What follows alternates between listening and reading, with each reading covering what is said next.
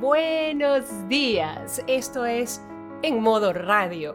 Estoy empezando con esta aventura, con este, con este experimento durante esta semana y definitivamente lo primero que quiero hacer es contarles un poco de qué va esta aventura. Yo por supuesto voy a dejar todo este live que estoy haciendo colgado en mis, en mis cuentas, pero bueno, la idea es hacer un poquito el experimento como si fuera radio. Esto no es radio online, evidentemente, esto tampoco es un, un reel o tampoco es un blog, es un experimento que quiero hacer y en el, que, en el que pido que por favor ustedes me acompañen para no hacerlo solita quiero ver qué pasa durante una semana de hacer una especie de programa de radios como si estuviera dividido en secciones, pero cada una de esas secciones será un día de esta semana. Entonces hoy tendremos una sección, mañana tendremos otra, miércoles otra, jueves y viernes finalmente la última. Entonces es solamente eh, el experimento que quiero hacer y que pues nada, les pido humildemente que me acompañen y que al final el día viernes o ya la semana que viene,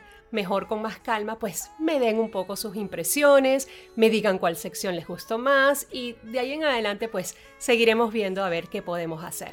Entonces, el día de hoy vamos a empezar con una sección muy sencilla porque para mí empezar la semana y empezar el día, porque son las 7 y 2 de la mañana, es, es mucho más rico cuando uno pues lee alguna noticia o te cuentan alguna noticia, pero no una noticia de política, de economía, de esas cosas pesadas que lamentablemente tenemos que vivir a diario, sino al contrario, pues con noticias ligeras, con cosas más divertidas, que de alguna manera te ponen a pensar, pero te ponen a pensar bonito, no, no precisamente con la, con la pesadez de las cosas que nos agobian a diario.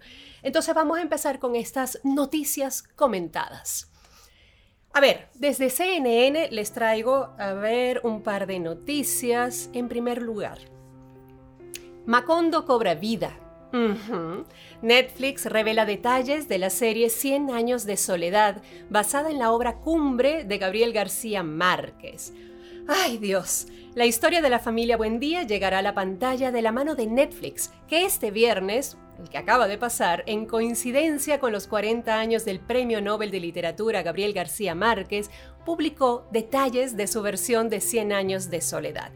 Los directores de la primera temporada serán Alex García López, quien lo fue de The Witcher y Utopía, y Laura Mora, quien lo fue de Matar a Jesús, Los Reyes del Mundo, Frontera Verde y El Robo del Siglo. En el diseño de producción estará Eugenio Caballero, quien ganó un Oscar por el trabajo en El laberinto del fauno y participó también en Roma y Bardo. También se desempeñará en este rol Bárbara Enríquez, quien fue colaboradora de Cabello en trabajos como Roma, es decir, puro cuarto bate. Netflix ya dio un adelanto de poco más de un minuto que comienza con el sonido de insectos, al que pronto se suman la música y una voz de hombre que simula ser la del escritor. Uno no cuenta una historia cuando debe, sino cuando puede dice mientras se ve una máquina de escribir en medio de la vegetación con una hoja que dice 100 años de soledad. ¡Wow! Uy, nada más con esa imagen ya pues tienes la, la necesidad de seguir viendo. El mundo era tan reciente que muchas cosas carecían de nombre y para mencionarlas había que señalarlas con el dedo. Continúa el narrador retomando una de las primeras oraciones de la novela, al tiempo que comienza a verse el universo construido para dar vida a Macondo. ¡Wow! Yo no sé a ustedes, pero a mí esto me da, me da muchas ganas de verlo, porque imagínense ustedes lo monumental de esta tarea de llevar 100 años de soledad a la pantalla en una serie. Es una novela hiper larga, pero solamente con el tema de los personajes, porque estamos hablando de la familia Buendía, que fueron, eh, si no me equivoco, siete generaciones las que se ven plasmadas desde José Arcadio Buendía en adelante, siete generaciones de la familia. Eso es una cantidad de personajes infinita.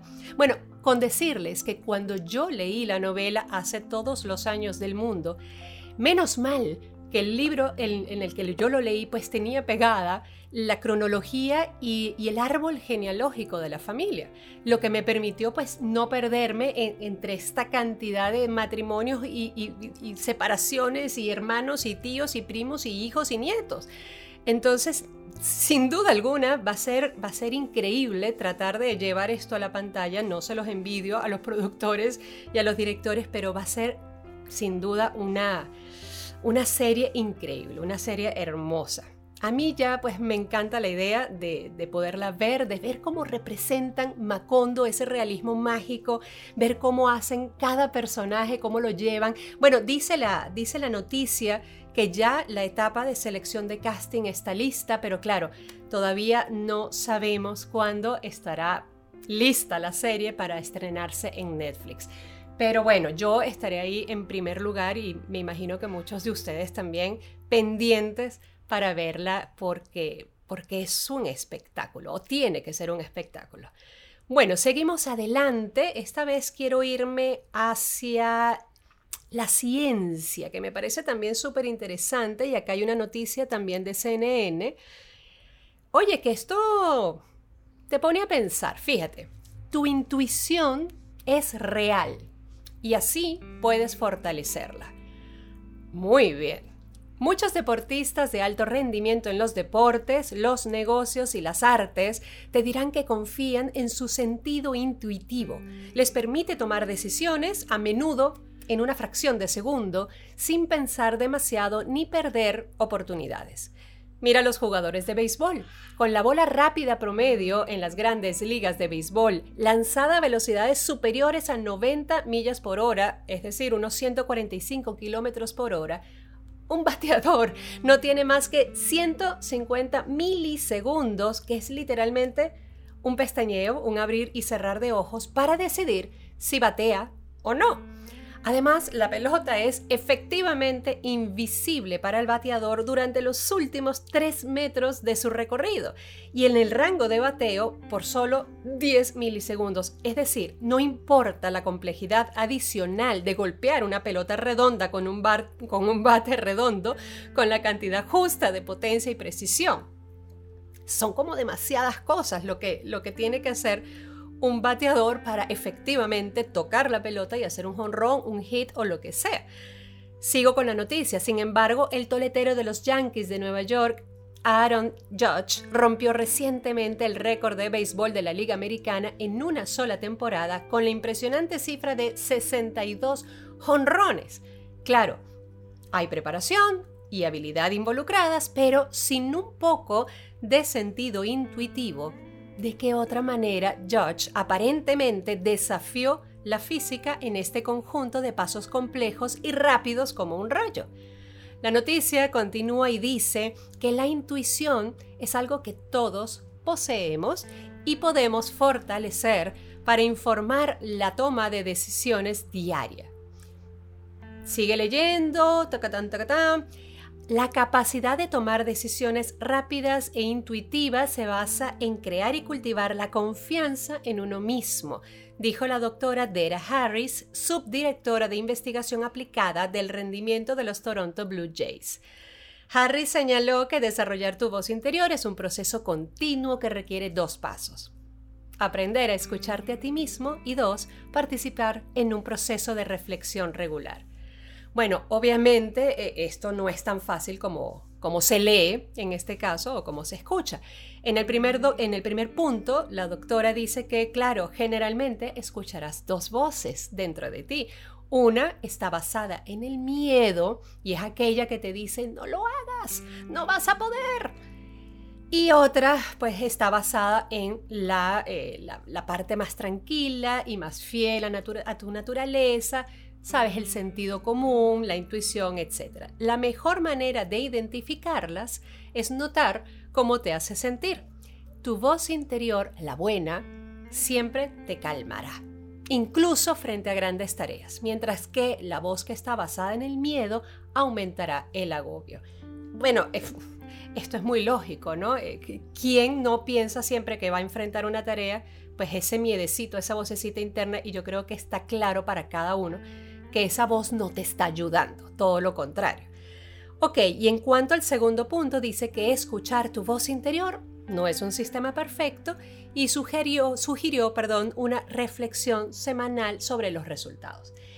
Al final de todo, lo que, lo que en esta noticia o en este artículo nos están diciendo es que para poder eh, conocer y fortalecer esta intuición que nos permite la toma diaria de decisiones, las mejores, etc., tú lo puedes hacer con meditación, con respiración, con ejercicios creativos que te ayudan a desarrollar ese potencial que tú tienes, ¿no? Eh, hay mucha, mucha gente que habla de la meditación activa, que básicamente es algún tipo de actividad que tú haces, que tú realizas, pero que de alguna manera es tan eh, tranquila, tan... Eh, tan interna de alguna forma que te permite al mismo tiempo estar meditando. Por ejemplo, pintar mandalas.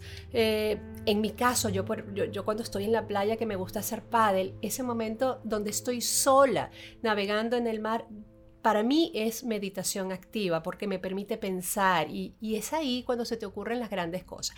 Eso lo nombran en este artículo como, como una forma de fortalecer tu intuición y desarrollarla de manera de, que te ayude a la toma de decisiones en momentos determinados. También hablamos, o, yo lo veo muy relacionado, en cuanto a las inteligencias múltiples. En algún momento yo estudié eh, acerca de las inteligencias múltiples que desarrolló o que um, describió Howard Gardner y básicamente te dice que hay ocho inteligencias eh, en las personas y no siempre tienes esas ocho o, más de una. Es decir, siempre hay una inteligencia para la cual de alguna forma pues estás más inclinado que para otra. Puedes tener una mente más analítica o puedes tener una mente más creativa. Eh, es decir, utilizas más el hemisferio derecho o el hemisferio izquierdo de tu cerebro, ¿no? Así que al final, todo, esta, todo este artículo hablando de la intuición y cómo desarrollarla y cómo fortalecerla, sí, puedes trabajarla, sin duda alguna pero también hay que, hay que considerar lo que uno por, por esencia, por nacimiento, por genes o por lo que sea, traes. Es decir, tú tienes una mente más analítica, más científica, bueno, quizás la intuición sea algo un poco más difícil de lograr para ti, pero eso no significa este, que no seas eh, intuitivo. Sí lo puedes desarrollar, pero quizás te va a costar un poco más. No así, probablemente la gente que tiene un mayor uso de, su hemisferio creativo y estas personas pues seguramente lo tendrán un poco más fácil en cuanto a intuición. ¿Quién eres tú? Yo particularmente soy más de, del cerebro creativo, soy más de letras, más de, de dibujos, más de abstracción que analítica y que científica. Pero bueno, en fin. Estas fueron un par de noticias que me parecieron simpáticas que nos trajo CNN y con ellas pues abrimos este experimento, esta aventura, este día y esta semana en modo radio. Les agradezco muchísimo que me hayan acompañado, espero que lo hayan disfrutado y nos vemos mañana nuevamente a las 7 de la mañana para seguir con otra sección de este programa de radio extendido en modo radio. Gracias por estar.